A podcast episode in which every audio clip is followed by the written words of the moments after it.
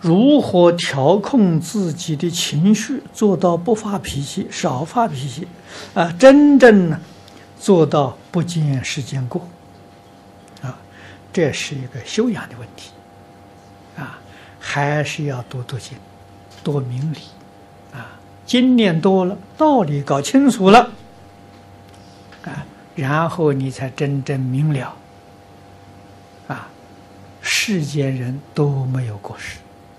啊，世间人都没过失，是从哪里看呢？从他本性本善看。啊，连儒家都讲，人之初性本善呐。啊，为什么会有过失呢？迷失了本性。啊，从小没有人教他，被外面染污，学坏了。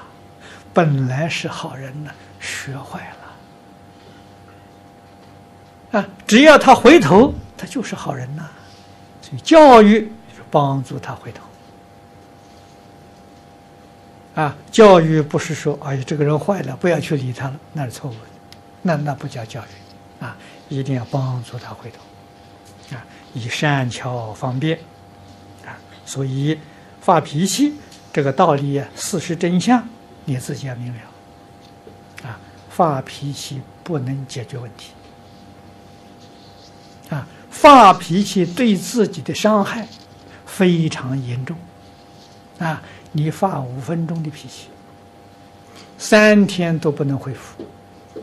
啊，为什么呢？脾气一发，像江本胜博士的实验，你晓得了，全身的细胞啊都变得很坏。你要把它恢复正常的时候，要三天。啊，你骂人发脾气，人家受你的伤害只有三分。